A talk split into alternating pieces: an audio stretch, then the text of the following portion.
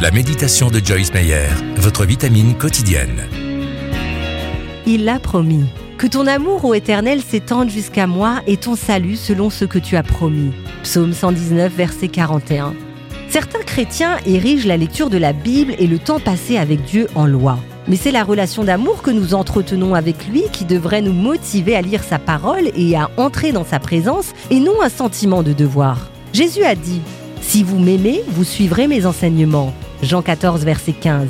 Ce qu'il voulait nous dire, c'était Si vous m'aimez et marchez dans la communion avec moi, vous garderez forcément mes commandements. Si vous aimez réellement Dieu, l'obéissance coulera de source pour vous.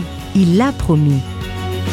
Si vous souhaitez avoir plus d'encouragement de Joyce Meyer, abonnez-vous gratuitement à la newsletter sur joycemeyer.fr.